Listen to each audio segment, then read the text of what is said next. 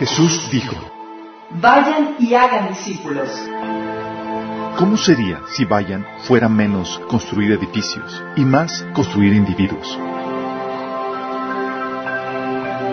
Si hiciéramos menos eventos, producciones, edificios, programas, reuniones, Habría menos estrés, gastos, deudas, recaudar fondos. Estaríamos librados para experimentar su amor, Amarle a Él, amar a los demás, liberar, sanar liderar. y desatar tu propósito.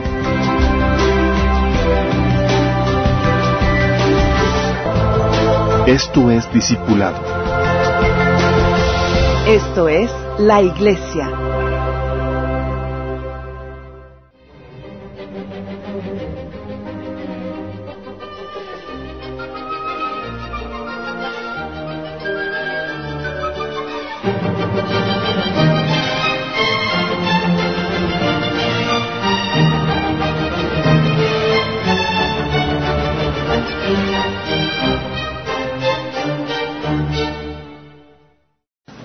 Padre Celestial, te damos gracias, Señor, te bendecimos, te alabamos, Señor. Gracias por tu provisión en este día, Señor, para podernos reunir, Padre, por la vida que nos das, Señor. Padre, queremos rogarte que vengas y te manifiestes el día de hoy, hablando a través de mí, Señor, tocando nuestras vidas, nuestros corazones, nuestros pensamientos, Señor, ah, abriendo nuestro entendimiento de lo que tú quieres enseñarnos, Padre. Transfórmanos por medio del poder de tu palabra, Señor. Y tu Espíritu Santo te lo pedimos en nombre de Jesús. Vamos a comenzar. Vamos a hablar hoy el tema de poder legislativo. Es importante lo que vamos a ver el día de hoy. Y hemos estado platicando acerca de, en las sesiones anteriores, acerca de la necesidad de, de- de- de hablar y estudiar el tema de política. Como habíamos platicado, el reino de Dios abarca todas las áreas de la vida y nos da y nos enseña principios para todas las áreas, incluyendo también la política, no solamente la cuestión de, de la educación, de la crianza, de la, familia, la política también, y es hecho uno de los temas de los cuales la Biblia habla mucho al respecto. Vimos por qué la política y la religión son inseparables. Habíamos platicado que eh, se necesita, que la política necesita de la religión para poder emitir sus juicios de valor, para dictar sus sentencias, para saber distinguir entre lo bueno y lo malo, lo correcto y lo incorrecto. Y habíamos platicado cómo los diferentes tipos de cosmovi- cosmovisiones dan forma a las diferentes órdenes eh, políticos sociales de las sociedades. Y vimos el tema de la autoridad para el Estado. Y vimos la sesión anterior la autoridad de acuerdo a la perspectiva de otras cosmovisiones. Cómo las otras cosmovisiones dan a luz a, una- a un abuso de autoridad inevitablemente. Bueno, dentro de la, de la propuesta que, que habíamos estudiado la vez pasada, a los que no, no saben qué onda con eso está en la sesión anterior, la sesión 5, habíamos visto que la propuesta bíblica o lo que es lo mismo, la propuesta reformada para la estructura o para la forma de gobierno, habíamos visto que la Biblia establece que, eh, que es un go- la Biblia propone un gobierno limitado a su función. ¿Se acuerdan? Habíamos platicado que el, que todas las, eh, las diferentes, o mejor dicho, que el, el gobierno, el Estado, no tiene la responsabilidad de llevar a cabo todas las funciones de, la, de la actividad humana dentro de la sociedad, sino que su función está limitada a un servicio en particular. Que el único que tiene autori- toda la autoridad para hacer todas las cosas es, Cristo, pero en la sociedad está dividido en diferentes esferas que, son soberanas y el gobierno está limitado a una esfera cuya función es mantener y garantizar los derechos y libertades y obligaciones legales de individuos, instituciones privadas mediante el poder de coerción, habíamos platicado, ¿sí? así como administrar la hacienda y registros públicos. Habíamos platicado que no es función del gobierno resolver el asunto de la pobreza, no es función del gobierno el asunto de la salud, no es función del gobierno el asunto de la educación. Es- para esas cosas hay otras instituciones, otras esferas de, de- de- de la sociedad que se encargan de resolver ese tipo de problemáticas. Entonces, por lo mismo, la propuesta de gobierno es, de- dentro de la perspectiva bíblica, es es un gobierno limitado su función. Por lo mismo, como no tiene responsabilidad de hacer todas las cosas, es un gobierno pequeño. ¿Sí? Eh, hoy, y me- gente me pregunta, oye, pero ¿y si hace algo fuera de su función, así de forma esporádica o por vez? Eh, sí, pueda, pueda darse y, pueda, y, la Biblia podría eh, eh, eh, dar esa concesión. así como la iglesia, por ejemplo, puede vender alimentos sin dedicarse a eso. ¿A poco no han hecho, no, a veces las iglesias venden alimentos para hacer recolectas para construir el templo, comprar nuevas sillas y demás? Y así como la, iglesia puede vender alimentos sin descuidar su enfoque, su core business, la función a la cual se dedica, también el gobierno puede, podría llevar a cabo alguna función extraoficial a las que realmente tiene la responsabilidad. Por ejemplo, en 2 Crónicas 17, del 7-9, menciona que Josafat envió a sus funcionarios a enseñar a todos a las ciudades de Judá. Entre los funcionarios estaban Ben Jalí, Abdías, Zacarías, Natanael y Micaías.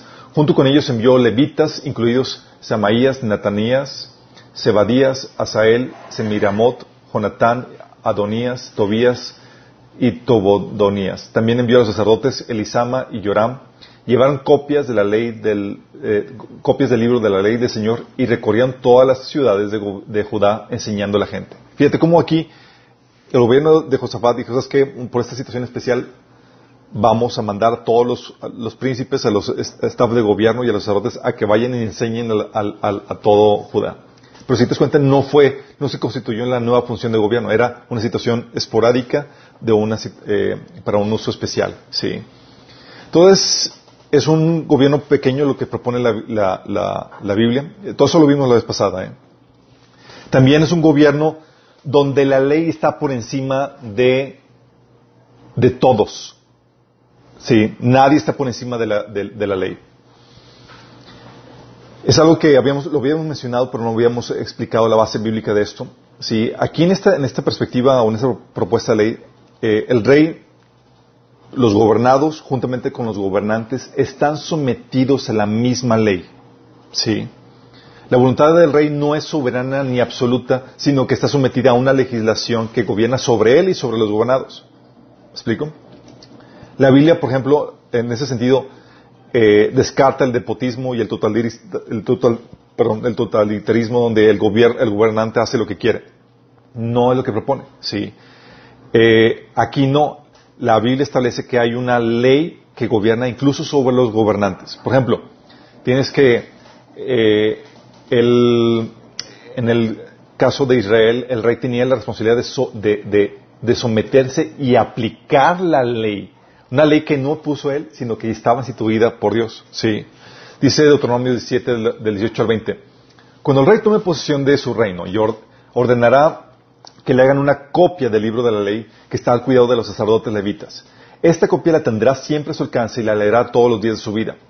Así aprenderá a temer al Señor su Dios y cumplirá fielmente todas las palabras de esta ley y sus preceptos. Fíjate, se le dio la ley y la función de la ley era cumplirla, es él no la puso, es, se le dio y es mi, mi obligación como rey es hacerla valer. Sí. Um, no se creerá, eh, creerá superior a sus hermanos, ni se apartará de la ley en el más mínimo detalle. Y junto con su descendencia reinará por mucho tiempo sobre Israel. Fíjate, aquí está hablando de que no se, no se creerá superior a sus hermanos en el sentido de que está sometido a la misma ley que el resto. El principio que enseña la Biblia es el gobierno de la ley, no del mandatario. Y el rey como el instrumento para hacer valer esa ley. ¿Sí?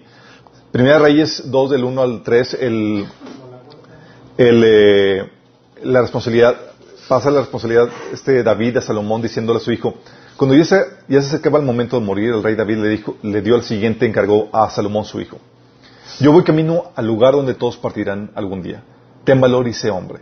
Cumple los requisitos del Señor tu Dios y sigue todos sus caminos Obedece los decretos, los mandatos y las ordenanzas y las leyes que están escritas en la ley de Moisés, para que tengas éxito en todo, en todo lo que hagas y donde quiera que vayas. Fíjate cómo le da la encomienda de que qué?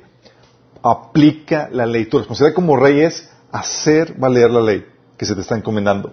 No había ni, y no había ningún rey que estuviera por encima de la ley. Por eso, la Biblia tú ves que eh, la gente eh, los profetas, los mensajeros de Dios, la gente podía criticar al, ley, al rey si se desviaba. Por ejemplo, tú ves en, Lucas 3, del, 3.19 diciendo, también Juan criticó públicamente a Herodes Antipas, el gobernador de Galilea, por haberse casado con Herodías, la esposa de su hermano, y por muchas otras injusticias que había cometido. ¿Por qué lo criticaba? Porque le está haciendo, le está recordando Juan, hey, tú no estás por encima de la ley, no puedes hacer lo que tú quieras. ¿Sí? En, en las concepciones paganas era, yo soy el rey, aquí yo hago lo que yo quiero, aquí yo gobierno. Aquí no establece, hay una ley al, trascendente a la cual te debes de someter. ¿sí? Y por lo mismo se le podía reprender al rey.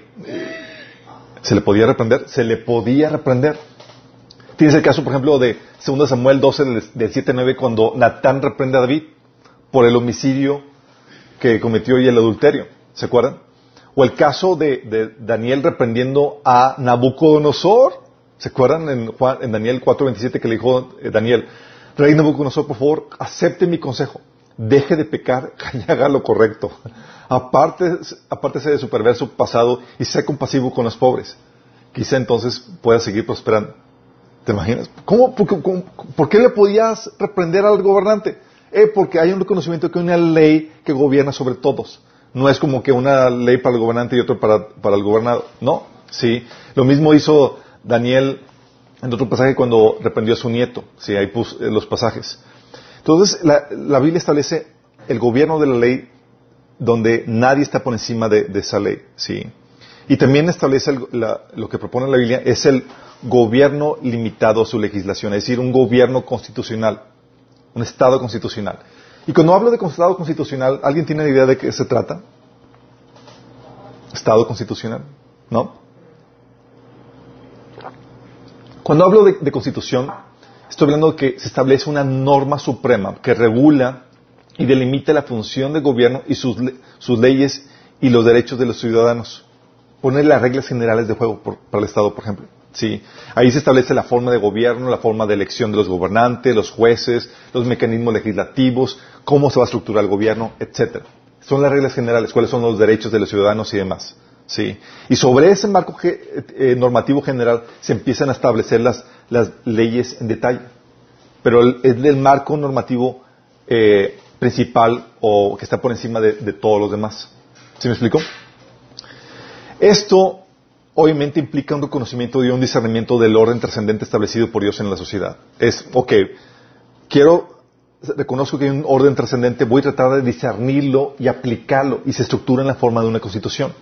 Por eso dice, dice Proverbios 18 del 15 al 16, por mí reinan, eh, reinan los reyes y promulgan leyes justas los gobernantes. Por mí gobiernan los príncipes y todos los nobles que, que rigen la tierra. Aquí se ve con esto, está diciendo que hay, una, hay normativas y hay leyes justas y el hombre tiene que discernirlas y para eso Dios te da la sabiduría. ¿Sí?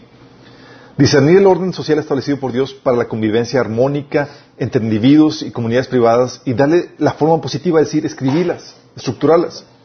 Eso es lo que implica mantener y garantizar los derechos, libertades y obligaciones de la gente. Es, ok, ¿cuáles son los derechos? ¿Cuáles son las libertades? ¿Cuál va a ser la forma de estructura del gobierno? Y el hombre, en su inteligencia, con, el discernimiento que Dios le ha dado, busca poner, apegarse a esta ley trascendente que es eh, establecida por Dios. Obviamente, para el pueblo de Israel la llevaba de gane, porque Dios se la estableció. El pueblo de Israel, para el pueblo de Israel, su constitución, ¿sabes cuál era? El Torah, el Pentateuco. Es el pacto sinaítico. ¿Sí? El Torah. Por eso el pasaje que habíamos hablado, Deuteronomio 4.8. ¿Y qué, nación hay tan grande que tenga normas y preceptos tan justos como toda esta ley que hoy les expongo? Está hablando, eh, esta ley es el marco general, ¿sí? Y en esta ley, por ejemplo, se establecen leyes generales para la conquista y la administración de la tierra y la, de, la tierra que ocuparían. Se establecen los límites de la tierra y la forma en que se va a llevar a cabo la conquista. Éxodo capítulo 23, Éxodo 34, Levíticos 18 y 25 hablan acerca de esto. También delimita la tierra donde se va a establecer el gobierno como una constitución normal. Las constituciones establecen la forma en que se va los límites de, la nación. Esto viene en número 34. Establece incluso los lineamientos para los gobernantes, Deuteronomio 17. Un código militar, números 1, Deuteronomio 20, 21, 23 y 24. Un código penal donde se establecen las sentencias. Un código, un código civil que, delimite los derechos y libertades. E incluso un código del templo. Todo esto se estableció. ¿Sí?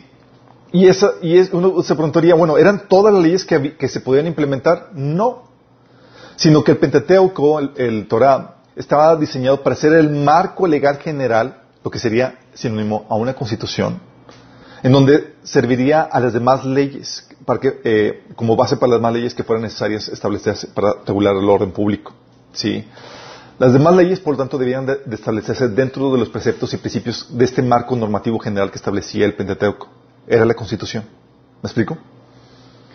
Por ejemplo, este David estableció más leyes y ordenanzas como viene en 1 Samuel 30 del 24 al 25. E incluso estableció Moisés, por ejemplo, con el consejo de Jetro estableció la forma en que debía constituirse eh, su, el gobierno. No venían en el Pentateuco, pero aplicando discernimiento y cosas que esta es la forma correcta para hacerlo. Dios lo aprobó y se nombraron 70 ancianos que lo apoyaran en, la, en el gobierno. ¿sí? ¿Por qué? Porque Dios no, no, gobierna todo de forma directa y no te da todas las respuestas. A veces Dios utiliza a la gente y tu discernimiento para darte las respuestas por medio de ese discernimiento que Dios te ha dado. Y aquí utilizó a, a Jetro. ¿sí? Y vas a encontrarte otros pasajes donde se establecen decretos y otras leyes que, se, que el gobierno establece, pero que se hacen dentro de este marco normativo general establecido por Dios o tratando de, hacerlo, de apegarlo a este normativo general que viene de Dios. Sí. Entonces la Biblia nos enseña que es lo primero que uno hace, un gobierno, es, es establecer eh, este marco normativo general para la conformación de gobierno, lo que sería la constitución. ¿Sí? Por eso, una de las aportaciones que habíamos platicado la vez pasada, de, las aportaciones cristianas para la forma de gobierno, es el gobierno constitucional. ¿Se acuerdan que lo habíamos visto la vez pasada? Es, son las, una de las principales contribuciones que tenemos los cristianos a la forma de gobierno, la cual habíamos platicado que si no fuera por la cuestión de la constitución, los gobiernos ya estuvieran sobre, usurpando los derechos y obligaciones de las demás personas, porque no habría límites o reglas que regularan el, desempeño del gobierno. Sí.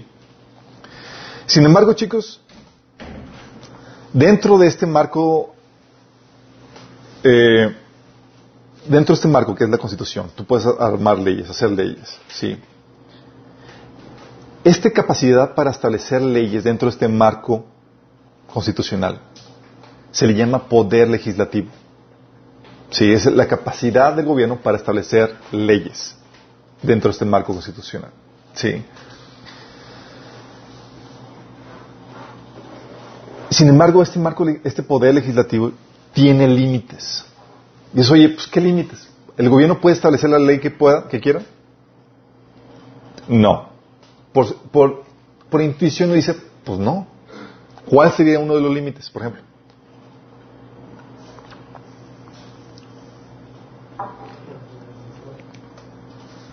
El tope de los derechos humanos, obviamente. Puedo hacer, establecer leyes, pero sin violar los derechos humanos.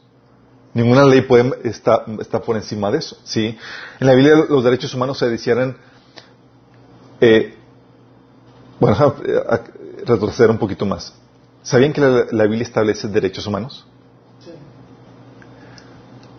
¿En qué capítulo de la Biblia habla de los derechos humanos?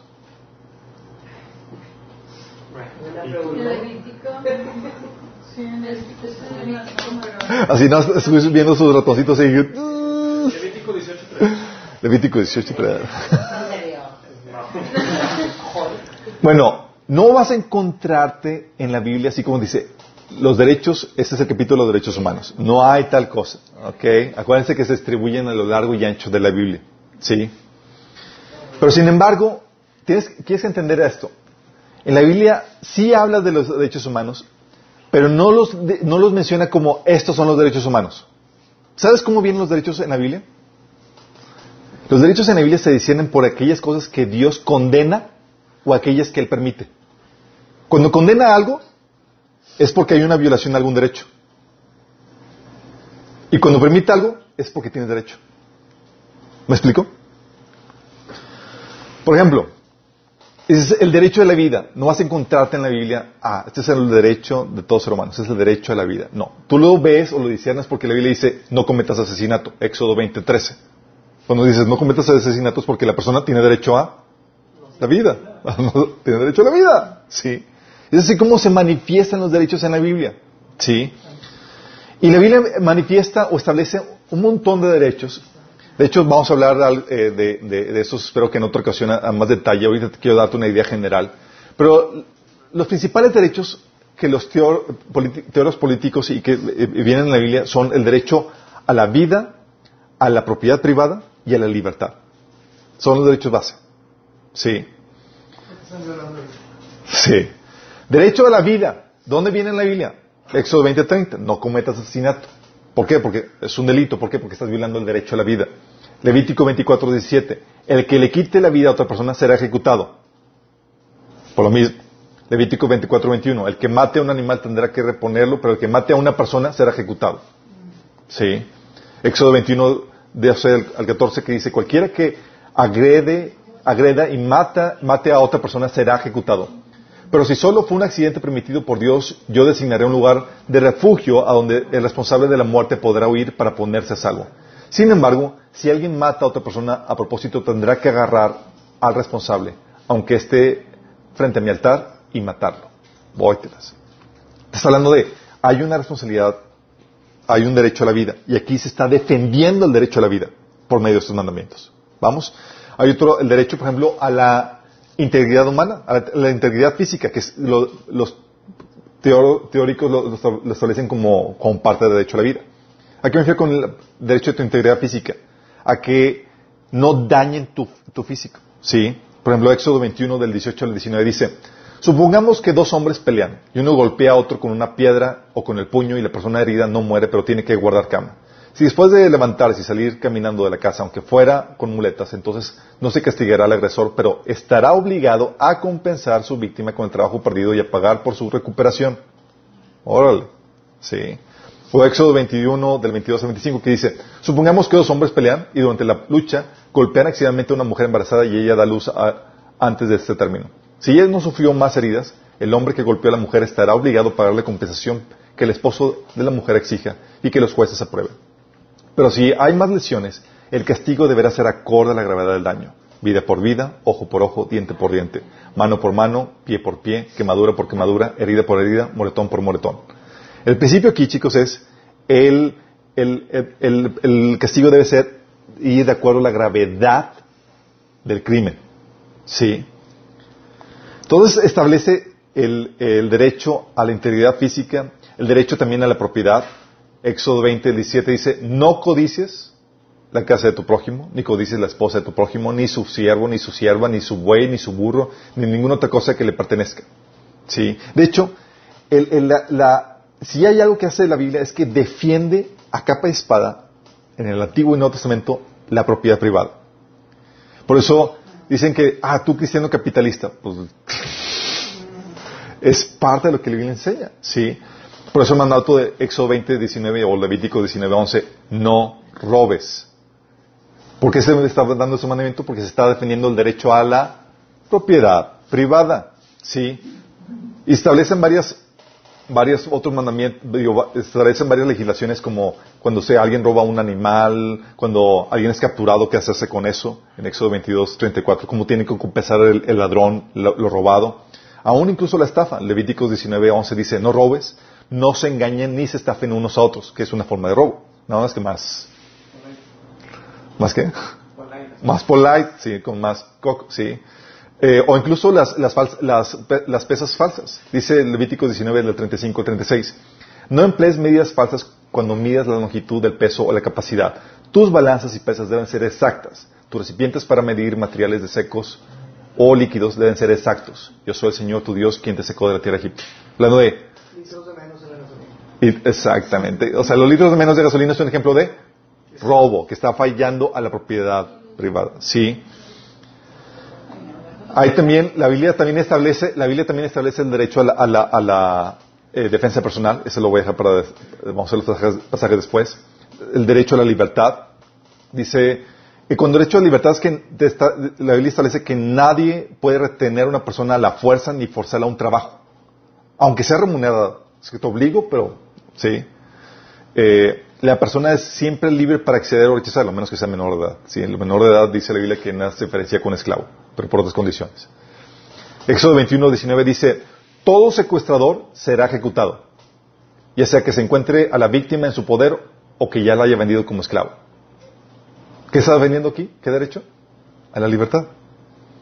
Levítico 19, 26, 19, 29 dice, no deshonres a tu hija convirtiéndola en una prostituta, para que la tierra no se llene de prostitución o de perversidad. Aquí están peleando, a la, está defendiendo el, ese, contra la trata, de personas. Es, ah, tienes libertad, si no puedes ser forzada a este tipo de trabajo. Eh, también está, hay derecho a la libertad de expresión. La Biblia enseña el derecho a la libertad de expresión, chicos. ¿En qué pasajes?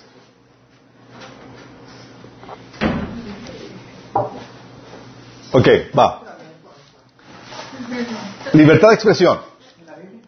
Acuérdate que tú disiernes los derechos en la Biblia cuando Dios condena algo o cuando Dios permite algo. Cuando permite algo es que, cuando condena algo es porque hay una violación de un derecho, o cuando lo permite es porque hay, una hay un derecho para poderlo hacer. ¿Va? Por ejemplo, Lucas 3:19 dice, también Juan el Bautista criticó públicamente a Herodes Antipas, el gobernador de Galilea, por haberse casado con Herodías, la esposa de su hermano, y por muchas otras injusticias que había cometido. Está hablando de un derecho a la expresión, libertad de expresión. ¡Órale! ¿Sí? y Dios no condenó a Juan Bautista por haberlo criticado, estamos conscientes. ¿Sí?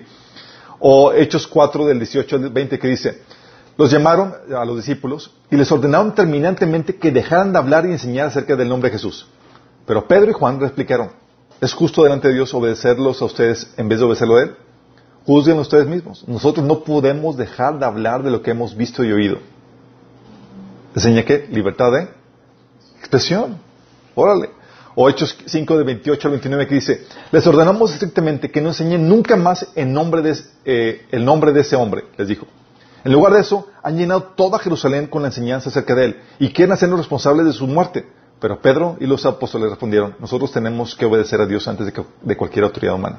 Porque estaban defendiendo su, derecho a la libertad de expresión, ¿sí? Aunque ofenda a gente. Aunque ofenda a gente. Por ejemplo, tienes el discurso de, de Esteban, el primer Martín. ¿Sabes por qué lo mataron? Digo, tiene libertad de hacerlo, que haya haber consecuencias porque la gente a veces no lo tolera. Dice Hechos 7 de 51 a 58. Fíjate, este Esteban hablando a los líderes religiosos dice, tercos, duros de cabezón y torpes de oídos.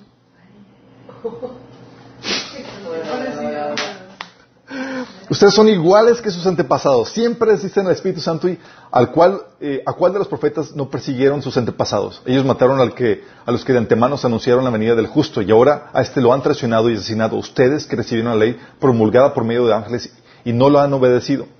Al oír esto, rechinaron los dientes y montaron una cólera contra él. Pero estaban llenos del Espíritu Santo, fijó la mirada en el cielo y vio la gloria de Dios y a Jesús de pie a la derecha de, Dios. Veo el cielo abierto, exclamó, y el Hijo del Hombre de pie a la derecha de Dios. Entonces ellos gritando a voz de cuello, se taparon los oídos. ¿Por qué crees que se taparon los oídos? o sea, lo eliminaron de su Facebook. Lo bloquearon de su Twitter. Entonces gritando a voz de cuello, se taparon los oídos y todos a una se abalanzaron contra él, lo sacaron a empellones fuera de la ciudad y comenzaron a apedrearlo. ¿Hizo mal Esteban? No. Tenía una que libertad de expresión. Sí. La gente controlada por el enemigo no tolera la libertad de expresión, chicos. Y busca censurarte. Sí. Libertad de expresión, también la Biblia enseña la libertad de asociación. O sea, que te puedes reunir y asociarte con quien tú quieras, estás en libertad. Por ejemplo, Hechos 5, 42. Y todos los días en el templo y por las casas no se saben enseñar y predicar a Jesucristo. ¿Dónde se reunían? ¿Tenían libertad para asociarse y reunirse? Sí. ¿Significa que habían derecho? Claro, por eso tenían la libertad. Sí. Déjame decirte, Dios no estaba diseminando su evangelio a costa de la ley, sino reconociendo la ley. Sí. Hechos 2, 46 a 47 dice, adoraban juntos en el templo cada día y se reunían en casas para la cena del Señor y compartían sus comidas con gran gozo y generosidad. Todo el tiempo alabando a Dios y disfrutando de la buena voluntad de toda la gente. Fíjate que se reunían en el templo y en casas. ¿Tenían libertad para reunirse, congregarse? ¿Libertad de asociación? Sí. ¿Y quién quería violentar esa, esa libertad de asociación? Saulo. Por eso iba, Hechos 8.3, dice, Saulo por su parte causaba estragos en la iglesia, entrando casa, de casa en casa, arrastraba a hombres y mujeres y los metía en la cárcel. Dice, ¿dónde se están reuniendo? ¿Y se reunían dónde? En casas. Estaba en contra de la libertad de asociación. Hasta que se le apareció el Señor. ¿Sí me explicó? y ahí. Si, vamos entendiendo, dices, oye, tú lees esos pasajes y dices, ah, pues están chidos, pero no te das cuenta que hay derechos que se están ejerciendo aquí y derechos que están violentando. ¿Me explico? El derecho de la libertad de asociación viene gracias a la, a la reforma protestante, a que extendemos conocimiento bíblico.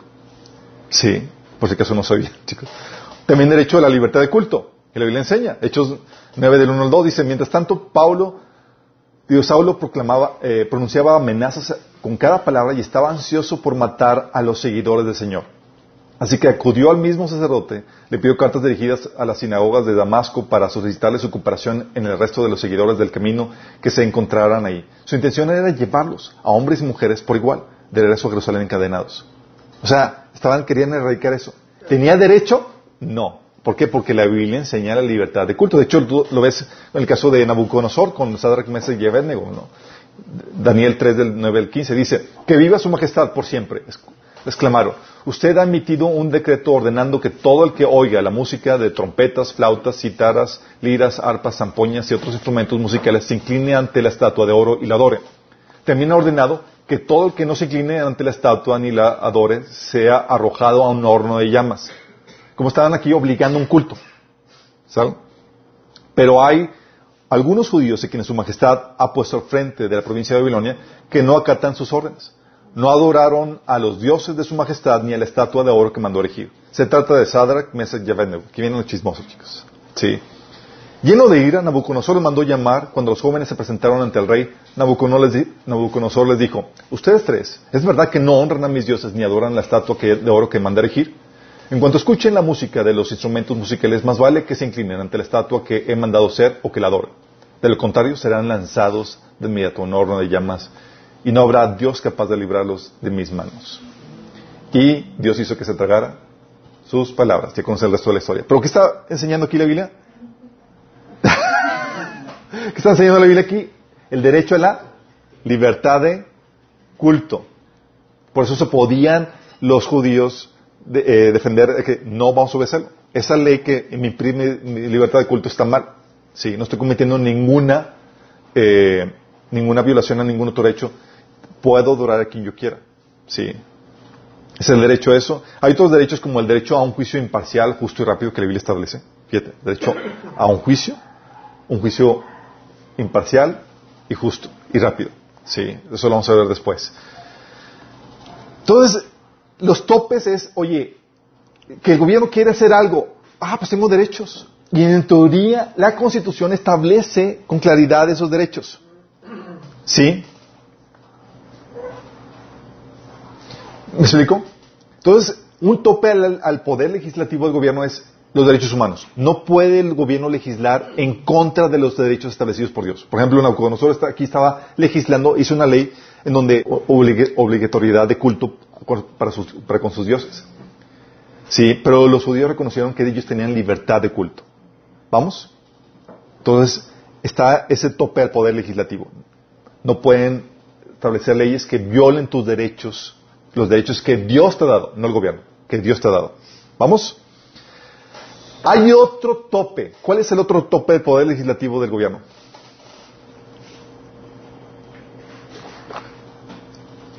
La auto que se eligen solos. La reelección, no. Recolección de impuestos, no. Otro, otro, otro poder, otro límite del poder legislativo es que su poder de legislación está limitado a la cosa pública. Mm, buena pregunta. Esto es muy importante, chicos, porque ahorita estamos viendo las violaciones a, a este principio que la Biblia, la Biblia establece. Muy importante.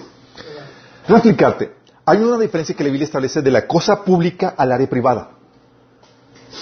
¿Sí? La esfera pública, chicos, es la que corresponde al gobierno. Son que involucran los organismos gubernamentales, que son los que son las diferentes partes que forman parte del Estado, así como todas las secretarías de gobierno y organismos paraestatales. Forman parte de su organigrama. ¿Vamos? Son estatales. Esa es la esfera pública. Así como toda la infraestructura y área pública, como plazas, caminos, terrenos, reservas, que no son de privados, sino administrados por el gobierno. Sí, por ejemplo, alguien ha ido aquí eh, de casa o algo a, un, a, un, a, a este, reservas federales o demás. Es parte, son, son administrados por el gobierno. Sí. Esa es la, la, la, área pública que involucra los organismos gubernamentales y la infraestructura y área pública, parques, plazas, edificios y demás. ¿Vamos bien? La privada, la esfera privada, son todas las instituciones no estatales, como la familia, la escuela, las asociaciones, las iglesias, las empresas, los negocios, etc. Y sus propiedades, o sea, no las propiedades públicas, sino las de privados. O sea, todas las casas, templos, instalaciones que pertenecen a individuos u organizaciones privadas. Esos son no gubernamentales. ¿Vamos? Tiene sentido, ¿no? Oye, ¿esta casa a quién pertenece? ¿Es de gobierno? No, es de privados. Ok. Bueno, la legislación, bueno, la Biblia establece que, la Biblia establece que las, las esferas privadas, como la familia, la iglesia, la empresa y demás, tienen derecho a poner sus propias normas. Prende eso. Cada área, cada esfera privada, tiene derecho a poner sus propias normas. Dentro del marco de los derechos humanos establecidos por Dios. Sí, los derechos humanos establecen el, el marco normativo general que rigen a las relaciones entre privados. O sea, en mis relaciones con privados no puedo yo someterte en mi casa como esclavo porque estoy violando un derecho, aunque sea en mi, propiedad privada. ¿Vamos? No puedo robarte o no puedo eh, dañarte físicamente, aunque sea entre privados. ¿Vamos bien? Entonces, dentro del marco de la esfera privada, los derechos humanos rigen o dan un marco normativo para las relaciones entre privados. ¿Sí? No se pueden violar los derechos de la vida, la propiedad o la libertad entre privados. No puedes esclavizar a nadie ni forzar a nadie a nada. ¿Sí? De hecho, eso sí, chicos, porque, porque todas las asociaciones en la esfera privada son de índole voluntario, con excepción de las contractuales, conyugales y de padres. ¿Sí? Oye, aunque las relaciones conyugales podrían llamarse contractuales. ¿Sí? En el sentido que todas son voluntarias. Y dentro de, este marco, la esfera privada tiene derecho a poner sus propias normas. Por ejemplo, ¿cómo ves este derecho a poner sus propias normas? Por ejemplo, tú ves en el caso de Efesios 5, del 3 al 4, la iglesia estableciendo sus propias normas. ¿Cómo qué normas, chicos? Por ejemplo, limitando la expresión de, la, libertad de expresión dentro de la iglesia. Dice, por ejemplo, Efesios 5 del, del 3 al 4, entre ustedes ni siquiera debe mencionarse la inmoralidad sexual, ni ninguna clase de impureza o de avaricia, porque eso no es propio del pueblo santo de Dios. Tampoco debe haber palabras indecentes, conversaciones necias, ni chistes groseros, todo lo cual está fuera de lugar. Haya más bien acción de gracias. ¿Qué está regulando aquí? Lo que hablamos. Oye, soy, pero tenemos libertad de expresión. No, no, no. Dentro de la iglesia la iglesia puede establecer sus propias normas. No te gusta, te puedes salir. Tienes libertad afuera. ¿Me explico? lo que te enseña este principio es las instituciones privadas, los organismos privados tienen libertad para eso. Por ejemplo, tienes el caso de, la familia de Hanán, en Jeremías 35 del 1 al 10. Es un caso muy peculiar, donde llega Jeremías con esta familia y son una, familia de descendientes de Hanán y los invita a Jeremías a, que, a, un recinto y les, sirve vino. Y le dice, tomen vino. Y los de Hanán dicen, no, no podemos. Dice, ¿por qué? Porque nuestro antepasado, nuestro bisabuelo, nos ordenó que no tomáramos vino. Entonces, ¿cómo? ¿Cómo que? O sea, y ellos decidieron someterse a ellos. Y esas normas son normales, chicos. Por ejemplo, los papás, ¿a poco no establecen los horarios de llegada de sus hijos? O las horas de dormir. ¿O qué horas se van a levantar? ¿O qué horas van a comer? ¿Ese tienen libertad para hacerlo? Claro, sí. Oye, los jefes, las empresas, las escuelas establecen horarios, qué tipo de vestimentas son los que requieren, qué tipo de libros van a adquirir, cómo van a llevar a cabo su tra- Ponen reglas y políticas y normas dentro de la fe privada. ¿Les pone el gobierno? No. Vamos, estamos viendo la- el principio, ¿sí? ¿Por qué? Porque dentro de la esfera privada, las, lo- eh, ellos tienen, se tiene el- la, la autoridad o se tiene la libertad para poner sus propias normas dentro del marco del derecho humano. ¿Me explico? Tienen derecho también a establecer sus propios, sus propias, por ejemplo, sus propios planes, estrategias y metas. Oye, tengo mi plan, tengo mi estrategia para vender el negocio. ¿El gobierno puede intervenir? No debería intervenir.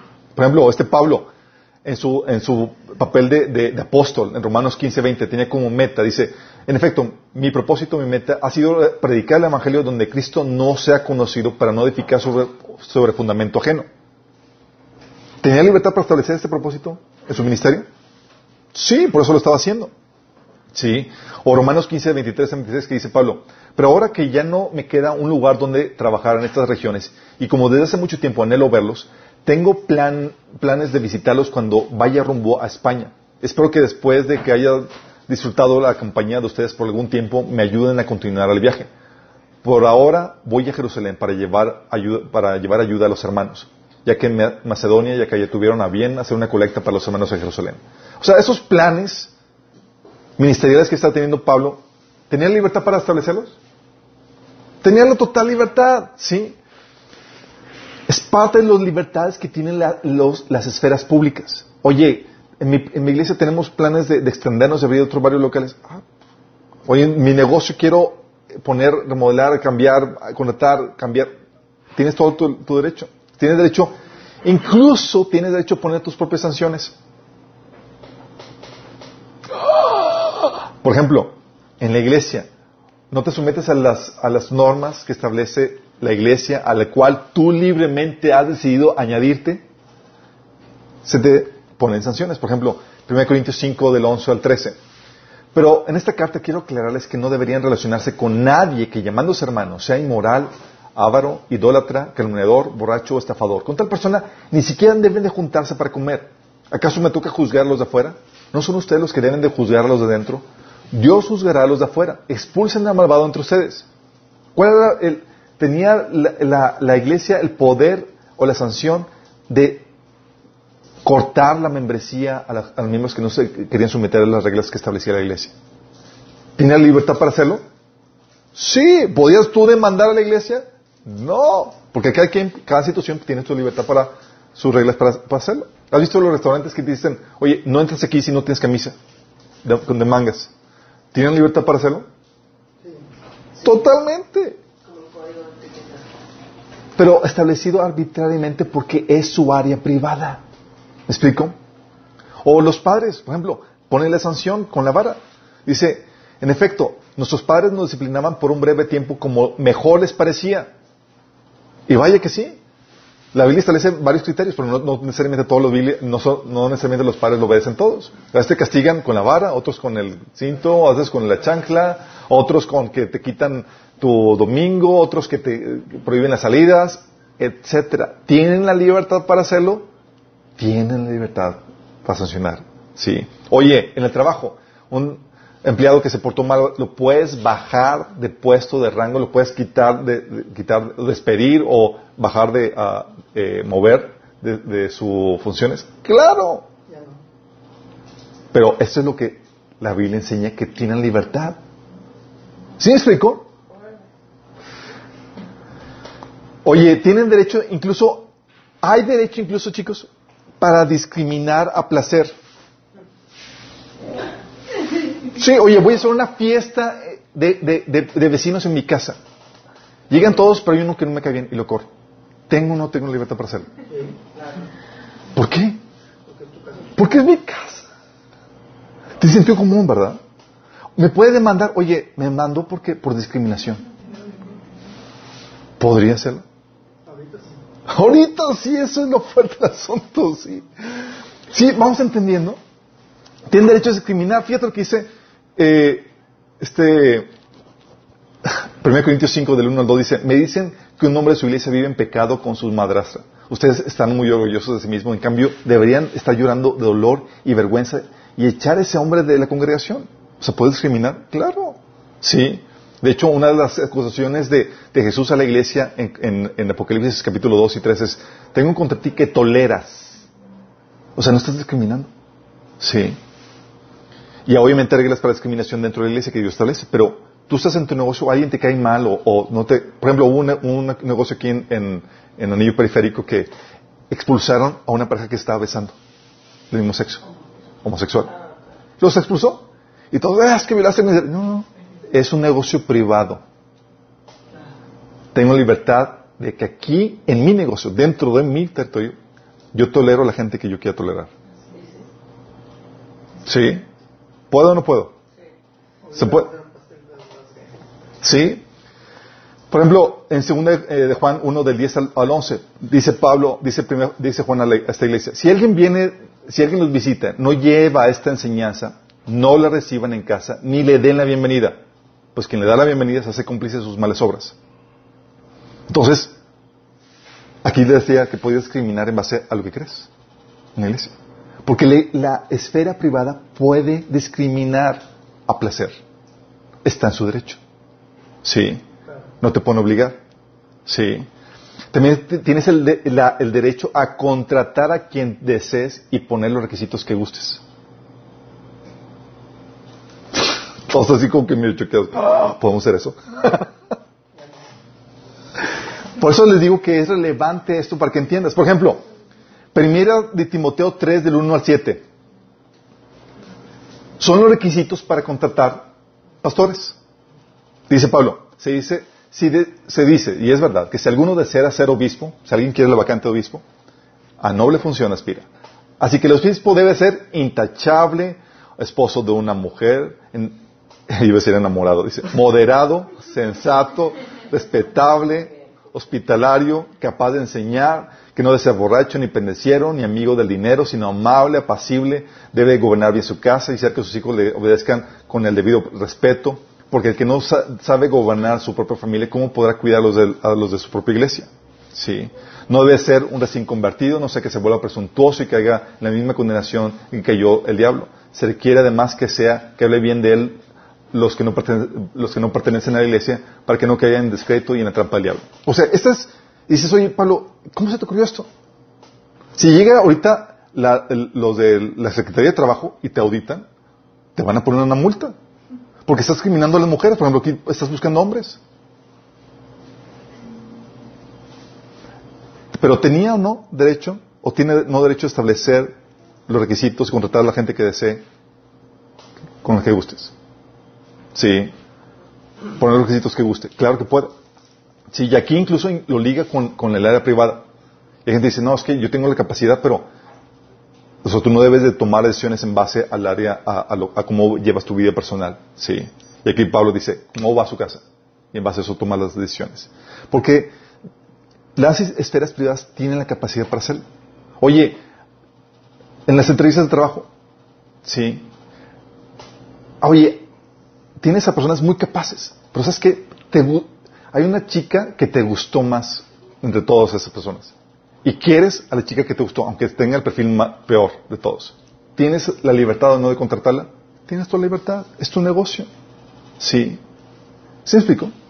Esas son las libertades que establece la Biblia, la Biblia para la esfera privada. Sí.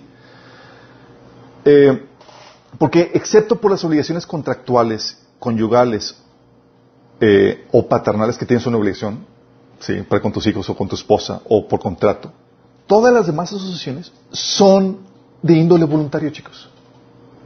Oye, ¿no te gustan las reglas que te imponen en el servicio o producto que, te otorgan? Eres libre. Deja de consumirlo. Y vete. Oye, ¿no te gusta? Es que me las reglas de, las, de la universidad donde voy están más muy represivas. Pues cámbiate. ¿Sí? Oye, ¿no te gustan las reglas que te imponen en el trabajo en el que estás? Eres libre para renunciar. Oye, ¿no te, no te dejan hacer lo que quieras en la casa de tus papás? eres libre para salirte de ella. Sí, eres, tienes ya la mayoría de edad. Y hay muchos de 35 que se preocupan, que todo hace. sí. Oye, ¿no te dejan publicar lo que quieres en el periódico o la revista? Eres libre de ir a otra revista o hacer la tuya propia. ¿Sí me explico? A eso es lo que se refiere, chicos, con que dentro del área de la esfera privada, tiene, la Biblia enseña que tienen el derecho para establecer sus propias normas de acuerdo a sus propios criterios y gustos, dentro del marco de los derechos humanos. ¿Se me explico? El poder legislativo, en cambio, chicos, está limitado a la esfera pública, donde el gobierno dice, oye, quiero establecer leyes. ¿Puedo establecer leyes para tu casa? Oye, ¿sabes que voy a estar, Alberto, te vamos a hacer una auditoría del gobierno, te quiero auditar y quiero establecer cómo debes de criar a tus hijos. Oh, me chistes, ¿qué onda? Sí. ¿Pueden hacerlo? Ya, lo están. no deben. Exactamente, ¿vas entendiendo? Déjame explicarte. Además de la legislación pertinente necesaria para proteger los derechos de la vida, la propiedad y la libertad, la capacidad legislativa del gobierno está limitada a los asuntos públicos. ¿Cuáles son los asuntos públicos que habían explicado? Debería estar. A las leyes de los organismos gubernamentales. O sea, leyes que determinan los procesos y procedimientos dentro de sus organismos estatales. Oye, ¿cómo vas a escoger a los jueces? ¿Qué características deben de tener? ¿Cuánto van a durar? O sea, dentro de su órganos estatales. ¿sí? O leyes para la infraestructura y el área pública. Leyes que regulan el uso, por ejemplo, el reglamento de tránsito. que regulan? El área pública, los, caminos y demás, cuáles son los límites de velocidad y demás, porque pueden hacerlo, porque es el área pública. ¿sí? Oye, reglamento de caza y de talar árboles para las reservas ecológicas, reglamentos de ecología y demás. ¿Por qué? Porque son cosas públicas. ¿Sí? ¿Me explico? Por eso te multan cuando cortas el árbol en tu banqueta, porque no es área de tu casa. Sí, pero dentro de tu casa no te puede decir nada. ¿Me explico? Es el área pública. Toda la ley que hace el gobierno solamente puede, está limitada a regular los organismos gubernamentales y la estructura del área pública. Y a diferencia del, del área, de la esfera privada, chicos, a diferencia de la esfera privada, el Estado se rige por otros principios que el orden privado no aplica. En la esfera privada, ahí se tiene que regir por la tolerancia, la equidad, la igualdad, la democracia, por ejemplo. ¿Por qué? ¿Por qué en la esfera privada sí puedo discriminar a placer y en la esfera pública no, por ejemplo? Por ejemplo, en la, esfera pública no, no puedes discriminar injustificadamente. ¿Por qué? Porque al ser de índole público, es decir, al pertenecer a toda la nación, no puedes discriminar por raza, credo, estatus social o por preferencias. Por eso el nepotismo, ¿sabes qué es el nepotismo? En la esfera pública es muy condenado. Pero en la esfera privada, si yo quiero contratar a mi familia, ¿qué? ¿Te pueden acusar que preferiste a tu familia antes que a los de afuera? ¿Por qué no? Porque la esfera pública pertenece a toda la nación. Y debe ser imparcial para con todos los de la nación. En la pública, digo, en la esfera pública, en la esfera privada, no. ¿Me explico? No, pueden, eh, no puede prohibir, por ejemplo, o limitar la libertad de expresión en la esfera pública. Al contrario, está ahí para, esto para, para, para, para protegerla. Dentro del área pública, el gobierno no puede violentar el derecho de culto o libertad de expresión. ¿Me explico? No puede prohibir la libertad. ¿Por qué la esfera privada sí y la pública no? Porque en la esfera privada, chicos, puedes dejar de consumir lo que no te gusta. Puedes renunciar o salirte del local o la propiedad en la que te están limitando. ¿Se me explico? Oye, ah, pues no quieres aquí, ah, pues me salgo. ¿Me explico? Pero en el gobierno, como es una institución monopólica que gobierna sobre todo el territorio de la nación, no es como que puedas salirte o cambiar de proveedor o renunciar. ¿Cómo lo haces? Ah, pues no me gustó, pues entonces, pues ¿a dónde me voy? Sí, nada más tengo mi pasaporte de nacional mexicana. Y si tuviera doble ciudadanía, pues sería buena onda. Sí. Pero ¿cómo lo haces? Como no es, como está, eh, gobierna sobre todo la nación es una institución monopólica, se, se regula bajo otros principios. Sí, de equidad, de igualdad y de otras cosas. Que en la esfera privada no es así. Por eso, debe regirse bajo los principios de igualdad, libertad que no rigen, que no rigen los, los privados. Por eso, el poder legislativo del gobierno, chicos, está limitado. Por no entender esto, los cristianos piden al gobierno que meta su cuchara en asuntos que no competen al Estado, como el pastor que les había platicado que estaba pidiendo que legislaran, el que pusieran como requisito que los pastores tuvieran como, como educación mínima la universidad. ¿Cómo se te ocurre pedir al gobierno que meta su cuchara en la esfera privada para regular asuntos privados? ¿Se me explico? Dentro del, esquema cristiano, chicos, este es el, esquema que, se propone. ¿Qué gobierna el, eh, ¿Sobre qué gobierna el Estado? Sobre lo, tachado, chicos. El Estado, los organismos gubernamentales, ahí está tachado, está rayado, y todo lo que está entre las diferentes esferas. ¿Me explico? ¿Qué gobierna? Los derechos y obligaciones que regulan las diferentes, o el área pública, ¿sí? Donde están todas las diferentes esferas. Pero si te das cuenta, no está tachada, no está pintada, ni la familia, ni el arte, ni la iglesia, ni la empresa de educación, ni, ni los individuos, porque no son parte del gobierno. El gobierno solamente es un órgano dentro de este cuerpo grande que es la sociedad. ¿Me explico? Entonces, ¿qué puede- ¿sobre qué puede legislar el gobierno? Ah, solamente puedes legislar tus órganos gubernamentales y el área pública. En el área privada no te puedes meter. ¿Vamos explicando? ¿Vamos entendiendo? Sin embargo, tenemos el abuso en el poder legislativo gracias a la concepción humanista o escolástica, chicos. ¿Qué, es lo que sucede? Sucede la misma problemática que sucede con la cuestión escolástica. ¿Se acuerdan cuando habíamos platicado de la cosmovisión católica? Cuando que dicen, oye, quiero armar una empresa para Dios. Y vas con el pastor y pues lo quieres someter al pastor porque él es el pastor, el pastor líder sobre los asuntos espirituales. ¿Sí? Oye, quiero, quiero eh, eh, tener un, mat- un- un noviazgo cristiano. Entonces vas con el pastor para que te dé permiso a ver si, te, si, si, si hacer el, eh, la pareja correcta o no. Y pides permiso. Sí. Y, y así, ¿por qué? Porque, porque todos conciben como lo espiritual pertenece a el- la autoridad, es el, es el, el- el pastor. ¿Sí? Por eso tienes pastores gobernando sobre áreas que no les competen porque piensan que su autoridad es sobre asuntos espirituales de, sus miembros. Así que meten sus asuntos en asuntos de pareja. Si es cristiana, yo gobierno. O si es asunto de, una- por ejemplo, es un caso real, eh, chicos. Pastores regañando a sus ovejas porque hicieron una fiesta cristiana, más porque opción cristiana, y no le pidieron permiso al pastor. Sí. ¿Y cómo permitieron y, y- y- no, no permiso para ver quién invitaban y a quién? Sí. O cristianos de que quieren hacer una empresa cristiana y van con el pastor para pedir permiso. O como les había platicado, querían armar un, un partido cristiano y van con el pastor para ponérselo a sus pies para que esté. ¿Por qué? Porque piensan que como es espiritual, está bajo la asunto de la iglesia. Porque están con una concepción, una cosmovisión equivocada.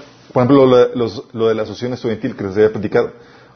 Le digo, le, digo a mi pastor, ah, pues estoy haciendo una, una, asociación, una asociación estudiantil cristiana. Me dice, ¿involucra asuntos espirituales? Y yo, pues, carrera de la vida no. Ah, bueno, si involucra asuntos espirituales, tiene que estar bajo nuestra autoridad. ¿Sí explico? Porque no distinguen bien eso. Bueno, lo mismo sucede con la cuestión de- de- del- Estado, chicos. ¿Sabes cuál es el? Lo que está impulsando el movimiento trans- eh, de transgénero está diciendo que lo privado es político. ¿Y sabes qué están haciendo con eso? Con esa frase de lo privado es político. Cuando lo privado es político, todas las partes de la sociedad se vuelven órganos del Estado, así como esto. El Estado es lo que involu- involucra todo y todas las demás partes son simplemente órganos del cuerpo que es del Estado. Es decir, todo se convierte político. ¿Me explico? No es el Estado un órgano más, es ahora todo es el Estado. Entonces la línea divisoria entre la esfera privada y la pública se desvanece. Y por consecuencia se empiezan a violar los derechos de los privados. Porque ahora ¿quién es el que es responsable de todo? El Estado. ¿Sí me explico? Por eso te encuentras que el caso de gobierno determinando, por ejemplo, las horas en las que debe, las horas que debes de trabajar en tu negocio, tu negocio. ¿A qué horas debes cerrar tu negocio? En Europa hay países que gobiernan, que regulan eso. O sea, oye, quiero trabajar más y toda la cosa. No, no puedes. En Europa no. Hay un, un país de Europa, de hecho hay un video de Prager You que, que menciona el ejemplo, no, ahorita no lo tengo en la mente, pero así de plano. O, por ejemplo, quiero enseñarle a mis hijos eh, eh, la moral cristiana, el matrimonio eh, eh, heterosexual. Ah, pues quieren meterse, meterle cuchara al gobierno y si tú no apoyas el matrimonio transexual, digo, trans, transgénero, te lo quieren quitar. Porque no es la forma, no estás enseñando bien a tus hijos. ¿Se explico? O te pueden obligar con esta concepción, el Estado es el, como es el, el todo eso forma parte del Estado, el Estado puede obligar a preparar pasteles, o tomar fotos, ofrecer X servicio al grupo de personas que el gobierno determine, no que tú determines. Oye, no, me cae mal este planito X, el gobierno te, está ordenando que le sirvas. Oye, pero no, no, nomás no lo aguanto. X. ¿Sí me explico? ¿Por qué puede hacer esto el gobierno? Porque en la concepción esta es, ya se están borrando las diferencias entre la esfera privada y la pública. Y el gobierno está metiendo su cuchara. Él se convierte en responsable. Sí. O asociaciones y grupos cristianos, lo que está sucediendo, asociaciones y grupos cristianos que, que les obliguen a contratar homosexuales o ordenar a transgéneros. Porque si no, están discriminando. Y se les olvida que en la institución que no puede discriminar es el gobierno, pero en la institución privada sí. ¿Me voy entendiendo? Pero quieren aplicar el mismo principio que aplica el gobierno a la esfera privada, porque no están distinguiendo entre el uno y el otro. Y lo que hace la iglesia es que te enseña que son esferas diferentes. Sí. Por eso también eh, escuelas privadas, católicas y protestantes, eh, escuelas privadas que son católicas o protestantes, ya no pueden enseñar la moral cristiana en algunos países. Oye, ¿quieres enseñar que el, que el homosexualismo es mal y esto? Ya no puedes. ¿Por qué? Ah, porque ya no tienes libertad de creencia. Porque el Estado es el que regula eso. Sí. O también eh, regula o empieza el gobierno a determinar eh, cómo, cómo debes hablar, eh, qué debes hablar, que debes determinar que debes hablar de tal o cual forma en tus relaciones personales. O sea, le diste ella cuando es él. Multa. Pero realmente es una relación entre ella y yo, ¿qué te pasa a ti? Sí. No, pues. es- ¿Por qué? Porque está metiéndose a la esfera privada. Sí. O, que te, o te dicen que no puedes discriminar en base a, género o religión a la gente que contratas. ¿Sí me explico? ¿Qué es lo que sucede? Se está borrando eso. ¿Por qué? Porque en la concepción humanista todo forma parte del, del Estado y todas las esferas privadas son simplemente órganos del Estado. ¿Me explico? Eso es lo terrible del asunto. Algo que está, eh, que no sé si conozcan ahorita el- que está, el, eh, eh, ya la campaña en Estados Unidos en, eh, de, por la reelección el próximo año. Sí, Trump con los demócratas. Bueno, hay un, hay un candidato demócrata que se llama Beto. ¿Sabes qué lo que acaba eh, ayer? Fue ayer o. Lo que dijo es que quiere cerrar o multar a las, quitarles el- la, el- la- de impuestos que tienen las iglesias a las iglesias que, que no contraten homosexuales. ¿Por qué? Porque dice él, están discriminando. Porque cuando, en su concepción, la normativa que aplica al área pública debe aplicarse al área privada. Porque para ellos no hay, no hay distinción. Para ellos, si tú discriminas a alguien en tu casa, no dejaste entrar, ya estás, ya discriminaste. Y el principio es no discriminación. Cuando no distinguen que el principio de no discriminación es solamente para órganos del gobierno. ¿Sí? Oye, es una escuela pública, no puedes discriminar. Escuela privada, ah, aquí se cosas, las cosas diferentes. Pero no, quieren hacerlo. Y la gente no sabe distinguir en por qué está bien y por qué está mal. Pero como suena, ah, están discriminando, está mal. No, no está mal. Tú y yo discriminamos de cada rato, mis chavos. Sí. Dec- Decidimos a quién invitar a nuestra casa, a quién no. Estamos con quién trabajar, con quién asociarnos y con quién no. Es parte de los derechos de libertad que tenemos en la esfera privada. Pero están a punto de terminarse. Y se están terminando. Porque en la concepción humanista tienes que todo formado, lo privado es político. ¿Estás entendiendo lo, fuerte que es esto? Y lo fuerte de esto, chicos, es que tenemos todos una naturaleza pecaminosa, como una influencia demoníaca en donde todos de alguna forma queremos controlar a la demás gente. Sí les ha dado, sí les ha dado cositas, así que, digo, en un honesto deseo de que las cosas sean mejor de acuerdo al ideal que tenemos, todos tenemos tendencias controladoras, chicos. ¿Sí les ha pasado? De que ves que alguien está queriendo mal a su hijo y dices, ¡ah! Déjame. O está, alguien está manejando esto, y, o alguien está conduciendo mal su vida y, y quieres controlarlo, lo honesto, ¿sí? Oye, ¿cómo deben de los demás criar a sus hijos? ¿Cómo deben de conducir sus vidas? Lo que deben de aprender. O sea, y, y- y yo reconozco, a veces así como que me dan ganas de, de- de forzarlos a que aprendan lo que, lo que creo que necesitan aprender o lo que deben de creer, ¿sí? Si fuera un asunto que te compete, pues no hay problema, son tus hijos, es tu empresa, puedes ordenarles a que, a que se capaciten en lo que tú creas necesario porque son, es tu esfera privada. El problema de esto es cuando sobrepasa nuestras líneas de autoridad. Y el gobierno aquí es usado por gente que cree que sabe mejor cómo debes criar a tus hijos o dirigir tu empresa o dirigirte entre tus semejantes. Tienen una utopía en mente que quieren imponer en los demás. ¿Y a qué crees que está, adivina qué, están utilizando? El gobierno. Porque están, ese sentido controlador que, esa tendencia controladora que viene de, cuestión, es una más, una actividad, una aspiración demoníaca, quiere quitar esa libertad a la gente. Sí. Ellos creen que saben qué es lo mejor. Y quieren forzarte a eso mejor que ellos tienen en mente. ¿Sí explico? Por eso están metiendo ahora la cuchara, le están metiendo la cuchara al área privada como nunca, chicos. Por ejemplo, las escuelas ahorita, el gobierno, ya no las pueden, ya, aunque sean privadas, ya no pueden hacer lo que ellos quieren. Bajo este gobierno de la cuarta transformación, por ejemplo. Y así están empezando contra otras áreas. Cuatro, cuarta trastornación. Sí, sí vamos entendiendo lo fuerte, lo, lo peligroso que es esto. Estos son los abusos que los que se dan. Porque lo privado es político. Y la gente no sabe por qué está mal. Y con eso están quitando las libertades. Y aquí quiero enseñarles esto para que comprendas más el, mejor el abuso. Hay varios tipos de derechos.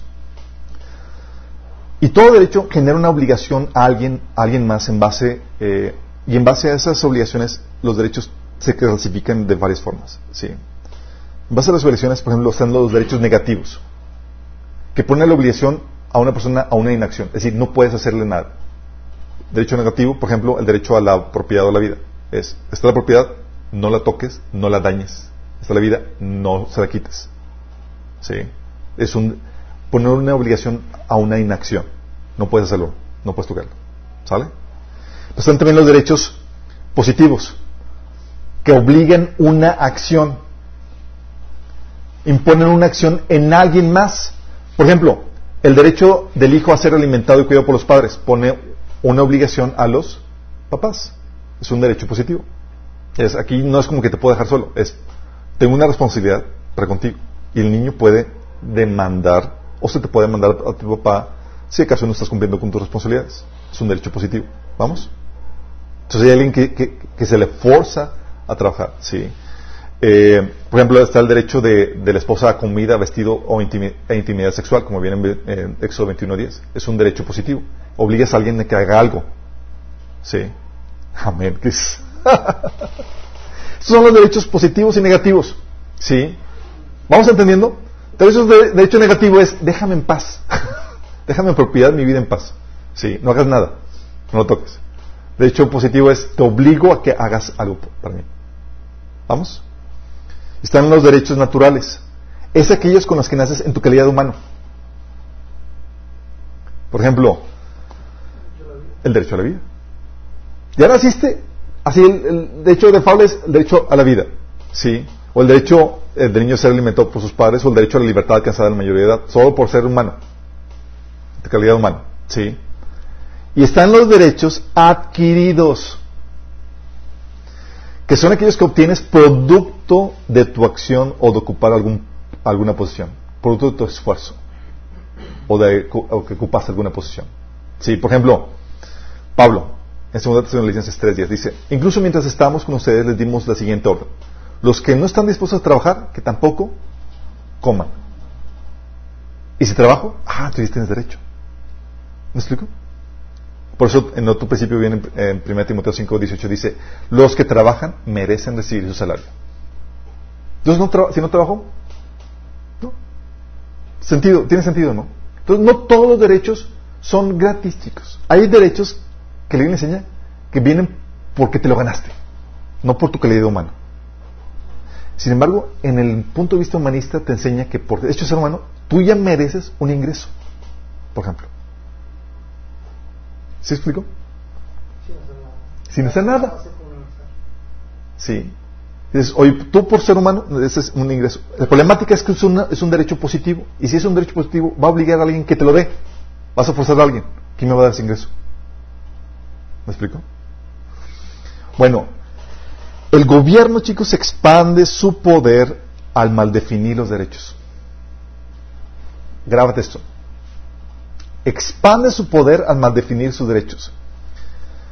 ¿Por qué hace? Hace que los derechos adquiridos, que son adquiridos como ejemplo el derecho a, un ingreso, a un salario, se vuelvan naturales. Sin hacer nada, chicos. ¿Sí? Y los hace positivos. O sea, te obligan a que alguien más lo, lo tenga. ¿Sí? O sea, tengo derecho a que alguien, alguien te lo dé y alguien pague por ello. Te voy a poner este, este ejemplo. Bueno, y con eso, chicos, lo que hace es que se adjudican responsabilidades. Te voy a poner el ejemplo del de el hecho de. Eh, por ejemplo, el derecho al, al, ingreso universal. La Biblia dice que el que no trabaja, que no coma. Es un derecho que se gana. El humanismo dice, no necesitas trabajar. Todos tienen derecho a vivir dignamente con un salario digno. Ok. ¿A quién nos obliga para eso? ¿Al gobierno? Y si lo obligas al gobierno, él se hace cargo de eso, o sea, toma la responsabilidad de eso, tienes que, él se, vuelve responsable y ¿qué tiene que hacer? Tiene que cobrar impuestos.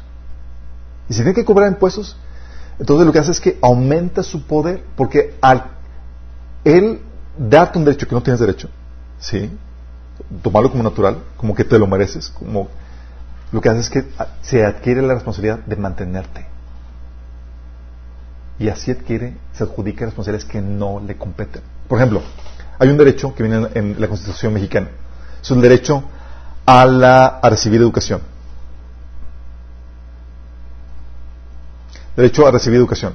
Dice, dice la Constitución mexicana, toda persona tiene derecho a recibir educación. Suena bonito, ¿verdad? Dices, oye, ¿quién dice que no? Le preguntas aquí, ¿a quién se lo vas a exigir? Es un derecho positivo. No es un derecho que, con, que sin inacción todo se resuelve. A alguien tiene que hacerlo. ¿Quién es el responsable? El gobierno. Y al momento de ser responsable, se adjudica esa función. Y adjudicar esa función adquiere ese poder para ser responsable de eso. ¿Sí? O sea, fíjate que no dice, no dice, los niños tienen el derecho a ser educados por sus papás. No dice eso. Dice, Toda persona tiene derecho a recibir educación, sin definir responsable. Al hacer esto, el gobierno se adjudica automáticamente la responsabilidad de educación. Y si es el responsable de educación de toda la población, él es el que determina la calidad, el contenido y la forma de impartirse. ¿Sí o no? ¿Sí o no? Y si él es el que es responsable de, impartir la educación, es el que es responsable de regular toda la educación. Si tú estás dando mala educación, ¿qué hago? Te sanciono. Si tú no estás educando como yo, a tus hijos como yo creo que debes de educarlos, ¿qué hago? Te los quito. ¿Estás entendiendo? Lo que se vende como un derecho bonito, lo que está haciendo es que te está quitando tu libertad. Aquí en este, en este derecho sencillo que viene en la Constitución mexicana es, todos tienen derecho a recibir la educación. Suena maravilloso. Pero si le rascas, dices, oh my goodness, esto es peligroso. Porque ¿quién es el responsable? El gobierno. Y el momento se hace responsable de ese paquetote, tiene que cobrar más impuestos. Y para ello tiene que regular a los que no se, no se ajusten a su modelo educativo. Es decir, tiene, que regular escuelas y familias. De hecho, todos los que, no, los que se vuelvan, todos ellos se convierten en delegados del gobierno. ¿Estás buscando a alguien? Te conviertes en delegado. Tienes que educado a mi forma. Porque ¿quién es el responsable? El gobierno. Sí. ¿Sí entiendes? Y con eso te quitan derechos, le quitan derechos a la esfera privada. familias, escuelas y demás. ¿Estás entendiendo? Por eso, oye, tienes el derecho a la educación. ¿Qué tal el derecho a la vida, a la vivienda digna? ¿A quién vas a obligar a que te construya tu casa? Al gobierno. ¿Qué tal el derecho a un sueldo digno? ¿Qué tal a la buena alimentación? Cada derecho que se establece, cada derecho que se establece y no se define quién es el responsable de, por ejemplo, el derecho de los padres a cuidar a sus niños y mantener, ¿sí? El gobierno adquiere esa responsabilidad y adquirir esa responsabilidad expande su poder y sus funciones. Hay derechos que no le corresponden al gobierno. O el derecho, por ejemplo, a la gente a que cambie de sexo. Dices, oye, pues tienes derecho a cambiar. Sí, nada más que como es derecho, lo puedes exigir a alguien más. No es libertad de cambiar de, sexo, es derecho. Cuando ya quiere el, punto de derecho, se lo puedes exigir a alguien más. ¿Y sabes cuál es la, propuesta de ley? A que el gobierno te pague gratuitamente el, cambio de sexo. No es libertad de cambio de sexo. Cuando le pones derecho, alguien más tiene que ser responsable de hacerlo. Y ese alguien más es el gobierno. O el derecho al aborto. No dice libertad de abortar. Cuando le hablas derecho, alguien más tiene que pagar por ello. ¿Estás explicando? Alguien tiene que suplírtelo porque es su derecho. Y como es derecho es gratuito. ¿Vamos entendiendo? ¿Qué es lo que hace? Es la forma en que el gobierno se adjudica responsabilidades y para eso tiene que, para asegurar esto, tiene que comprar impuestos si tienes un monstruo de gobierno. ¿Sí? Y empieza a regular las esferas privadas, porque el gobierno se convierte responsable. ¿Me explico? Y con eso se empiezan a violar los derechos de las esferas privadas, porque el responsable se convierte en el gobierno. Él es responsable de suplir y hacer todas las funciones y actividades dentro de, de, de las esferas privadas. ¿Sí te cuenta lo peligroso que es esto? es sumamente peligroso porque lo que está diciendo es que te están quitando tus libertades por medio de falsos derechos. Y se ven bonitos. Y la gente los compra, los cristianos los compran. ¡Wow! Tiene derecho a, una vivienda digna. Pero pues, muy bonito. Pero no saben lo que va a implicar. Alguien lo va a tener que hacer. Es un derecho, lo puede exigir. ¿Y quién lo va a hacer? El gobierno. Y eso que va a hacer. Estás diciendo, tengo derecho a que me compres mi casita. O tengo derecho a un ingreso mínimo para vivir bien. ¿Quién lo va a pagar? Pues el gobierno. Y eso que aplicar todos los demás trabajando, caile. Es no, mi chavo. El modelo bíblico es, hay derechos que se ganan con tu trabajo, con tu esfuerzo. ¿Quieres comer? Póngase a trabajar. Sí. No hay tal cosa como que naciste con ese derecho por, nada por ser humano. Sí. ¿Vamos entendiendo? Por esta transgiversión de, de cosas, estamos teniendo problemas ahorita que estamos teniendo. Y ahorita lo que tenemos es que el gobierno está empezando a violentar los derechos que Dios nos ha dado. La esfera privada debería tener derechos a, a discriminar a placer, a contratar a placer, a poner sus normativas a placer. Y el gobierno no debería adjudicarse funciones o responsabilidades que no le pertenecen. Pero por no distinguir esto, la gente está abrazando a un gobierno de concepción humanista que va a violentar los derechos que tenemos como individuos. ¿Estás entendiendo lo importante que de esta temática? Porque es relevante el día de hoy que estamos teniendo, chicos. Y estamos a punto de ingresar a un gobierno cada vez más socialista que está queriendo controlar cada vez más áreas. Sí. Por eso, por ejemplo, ahorita con los cambios que se están dando en el gobierno es, como el gobierno es el responsable de la educación, bye bye homeschooling. Si no, te lo pueden quitar porque el responsable no es la familia de proveer la educación, sino quién es? gobierno. ¿Has entendido lo peligroso que es esto? Pero es importante que entiendas esto y que entiendas las libertades que Dios nos ha dado. Mi oración, y la oración que, que, que, que que tú también tuvieras, es que los cristianos pudiéramos, que más cristianos pudiéramos tener ese entendimiento para que pudiéramos, como lo hemos dicho a lo largo de la historia, ser los pioneros o los principales defensores de las libertades. Los cristianos a partir de la Reforma y eh, también durante el Imperio Romano eran los que los que empezaron a romper estructuras políticas sociales que, limitaban las libertades. Y nosotros tenemos también que hacerlos. Pero por nuestra ignorancia estamos apoyando gobiernos o formas de gobierno que limitan y violentan los derechos que Dios nos ha dado. Oramos. Amado Padre Celestial, damos gracias, Señor, porque tú nos enseñas cómo debe configurarse el gobierno, Señor, y cuáles son los límites legislativos que tú has establecido para el área de gobierno, Padre. Gracias, Señor, por las libertades que nos das en la esfera privada, Señor. Porque tú nos das libertad para gobernar, Señor, nuestras casas, nuestras empresas, nuestros negocios, nuestras asociaciones, como, como tú nos guías, Señor, a nuestro, al criterio, conforme de, de acuerdo criterio que tú nos has dado, Señor. Gracias por esta libertad que nos das, Señor. Padre, que podamos defender estas libertades, aún en tiempos de opresión y de tensión que pueden venir por parte del gobierno. Que podamos ser esos estandartes que defienden y que anuncian libertades enseñadas en tu palabra. Te pedimos, Señor Jesús. Amén.